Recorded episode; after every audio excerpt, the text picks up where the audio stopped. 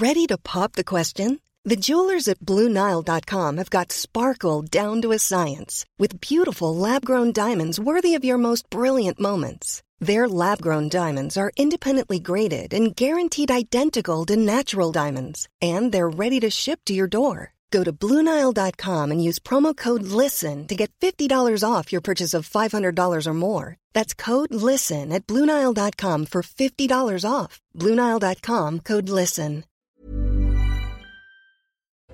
Bonjour Laurent Jacobelli. Bonjour. Merci d'être avec nous ce matin, député Rassemblement national de la Moselle et porte-parole du RN. Euh, où est-ce que vous serez mardi prochain, le jour de la grande manifestation contre, les, contre la réforme des, des retraites? Je travaillerai avec euh, mes collègues à l'Assemblée nationale parce que je crois qu'il y a aujourd'hui en France un front du refus contre cette réforme des retraites qui est euh, injuste, inutile et surtout inhumaine. Les syndicats appellent à la grève et à la manifestation. Nous, en tant qu'élus, eh nous travaillerons sur les textes pour faire en sorte de protéger les Français parce que c'est clair, pour le Rassemblement national, cette réforme des retraites, c'est non. Vous, vous n'irez pas manifester? À titre personnel, je n'irai pas. Certains de nos adhérents, certains de nos sympathisants iront.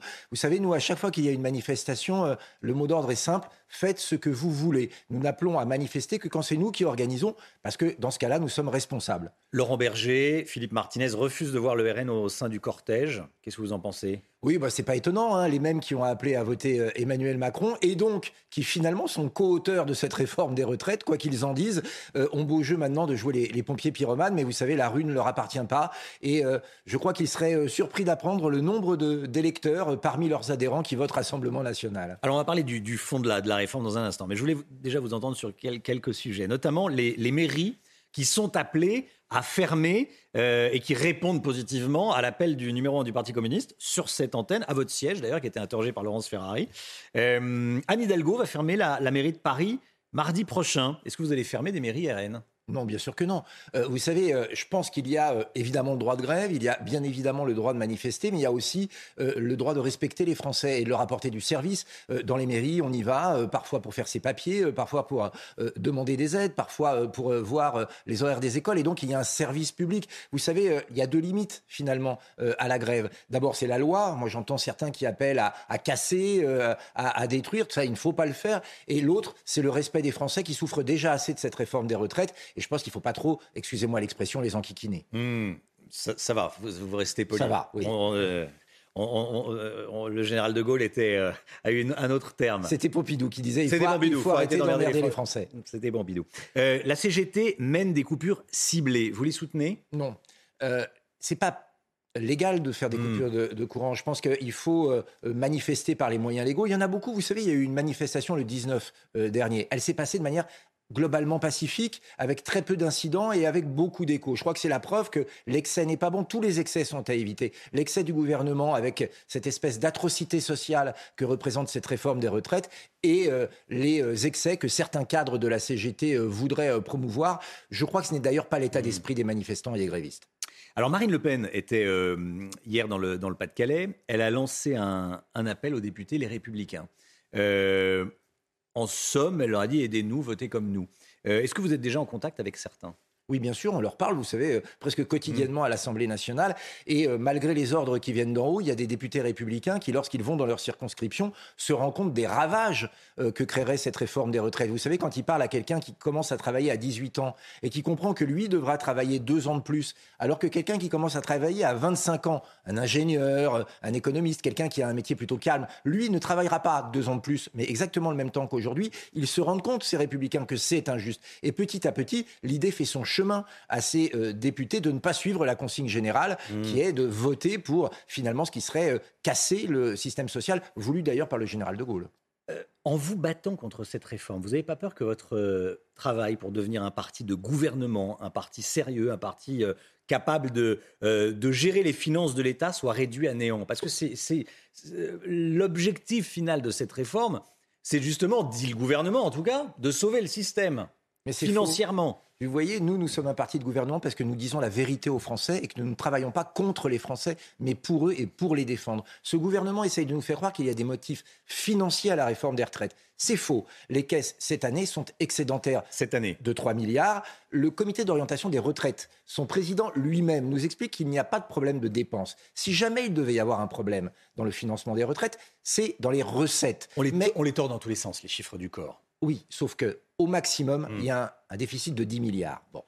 Pour ça, il faut plus de recettes. Pour plus de recettes, il faut une France plus attractive économiquement, où il y a plus de productivité et on relocalise les emplois. Les emplois, ce sont des cotisations. Et une France où il y a plus de natalité. Or, depuis François Hollande et le président actuel, il y a une baisse des aides à la natalité. Eh bien, le Rassemblement national propose d'agir sur ces deux leviers pour réabonder les caisses de retraite et permettre aux Français de partir mmh. sereinement en retraite au plus tard à 62 ans avec 42 annuités.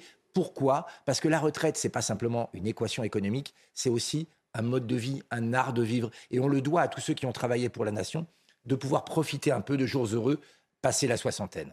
Quand vous entendez des jeunes de 25 ans manifester parce qu'ils craignent d'être euh, cassés, je cite, fatigués à, l'âge de 64 ans, est-ce que vous les comprenez? Qu'est-ce que vous dites? Mais bien sûr que je les comprends. Vous savez, aujourd'hui, cette réforme des retraites, elle est en train de casser un modèle. Ce modèle, c'était de pouvoir, après une vie de labeur, vivre tranquille et heureux. Et on est en train de dire aux gens, tous les deux, trois ans avec des nouvelles réformes, vous travaillerez deux ans de plus, puis deux ans de plus, puis deux ans de plus, vous allez cotiser plus. Ce qu'on est en train de dire aux gens, c'est vous allez subir la double peine. Vous allez travailler plus longtemps pour des pensions plus petites. Ce n'est pas audible dans un pays où, je le répète, les caisses ne vont pas si mal que ça. Mmh, euh, ces grèves révèlent pas un, nouveau rapport au travail? Vous êtes à l'aise avec ce, rapport au travail? Euh, On entend, alors là je vous citais des, manifestants de 25 ans, mais d'autres de, 45 ans. J'ai pas envie de donner ma vie à l'entreprise, j'ai pas envie de. Mais vous êtes à l'aise avec ce rapport au travail, euh, avec la valeur travail qui, euh, qui recule? La valeur travail, elle est essentielle. Hmm. C'est clair. Donc Imaginez qu'on puisse vivre mieux de l'assistanat que du travail n'est pas une valeur que nous partageons. Euh, certains réclament le droit à la paresse, nous nous réclamons le droit au travail. Le travail est une valeur, ça constitue, ça euh, structure, et puis ça permet de vivre, ça permet d'élever sa famille. En revanche, il ne faut pas faire croire que cette réforme des retraites va dans le sens de la valeur travail. Je vais vous rappeler une donnée, euh, Romain Desarbres. Un Français sur deux arrive à l'âge de la retraite en étant soit chômeur, soit en invalidité, soit en maladie. C'est-à-dire que si on fait des économies sur les caisses retraites, on fera des dépenses supplémentaires sur les caisses chômage. Et donc le problème, il est là, il est sur le travail des seniors. En France, il y a aujourd'hui 5 millions de chômeurs, parmi eux beaucoup de seniors. Tant qu'on n'aura pas réglé ce problème, on ne pourra pas euh, travailler sur la question des retraites. Mais on a constaté également que quand on repousse l'âge légal de départ à la retraite, on repousse l'âge réel de départ à la retraite aussi. En clair, si on repousse l'âge légal de départ à la retraite, on, travaille plus longtemps. C'est un cercle infini en fait que vous nous proposez. Ah à demain 70 puis 75 ans. Et je regarde. Vous savez, il y a un modèle, il y a un modèle qui a décalé l'âge de la retraite, c'est la Suède. Et aujourd'hui, ils en reviennent. Le fondateur de cette réforme nous dit à nous Français, surtout ne le faites pas. Pourquoi? Parce qu'on travaille plus longtemps, on a des carrières du coup beaucoup plus hachées, avec en fin de carrière beaucoup plus de périodes de chômage. Et qu'est-ce qui se passe? 92% des retraités suédois ont vu leur pension diminuer. Voilà ce qui attend les Français. Nous, on a fait le calcul, c'est en moyenne une baisse de 10% des pensions. Parce que c'est là le vrai objectif du gouvernement, vous avez bien compris, c'est de faire baisser le montant des pensions. Nous, nous sommes contre et nous nous y opposons fermement. Alors, les Français font moins d'enfants. C'est vrai. Euh, vous voulez réduire l'immigration. C'est vrai également. Drastiquement. Qui va financer les retraites? Le régime par solidarité. C'est, on le rappelle, hein, parce que tout, je sais pas. Maintenant, ça commence à être clair, mais c'est pas clair peut-être pour tout le monde. Ce sont les salariés actuellement qui euh, financent les retraites de, on va dire, de nos parents. Bon. Pourrait faire simple, faire des mmh. bébés aujourd'hui, c'est financer les retraites dans 20 ans. Voilà. Et c'est pour ça que je vous disais tout à l'heure qu'il faut une véritable politique nataliste en France. Mmh. Parce qu'on a réduit les aides aux familles. Nous, on a des propositions très claires issues du programme de Marine Le Pen à la présidentielle, par exemple. Quand euh, vous faites des enfants, il y a un prêt euh, garanti de l'État, 200 euh, 000 euros de plus loin 100 000 euros. Et puis, à partir du troisième enfant, ce prêt n'est plus remboursable. Pourquoi? Pour inciter à la natalité. Euh, parce que c'est là, effectivement, que est l'avenir de notre nation. Si on compte sur l'immigration, c'est-à-dire des gens qui arrivent pour puiser dans les aides sociales plutôt que de travailler la plupart du temps, eh bien, croyez-moi, on est mal fichu. Hmm.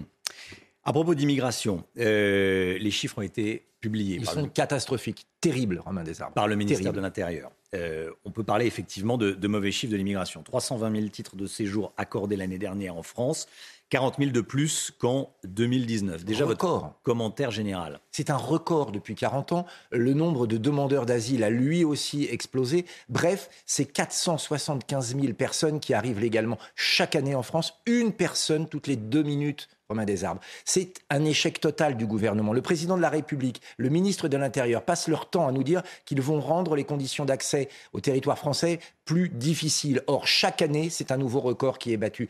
Triste record, le record des arrivées, mais aussi le record de la faiblesse des départs. C'est-à-dire que M. Darmanin est totalement incapable d'expulser du territoire français ceux qui ont violé nos lois ou qui sont arrivés illégalement. C'est une cocotte minute migratoire, c'est une véritable catastrophe qui met en danger notre mode de vie, notre culture, nos caisses sociales et, et- et notre sécurité. Donc il est temps de réagir. Comment lutter pour, euh, et comment récupérer la maîtrise de nos frontières?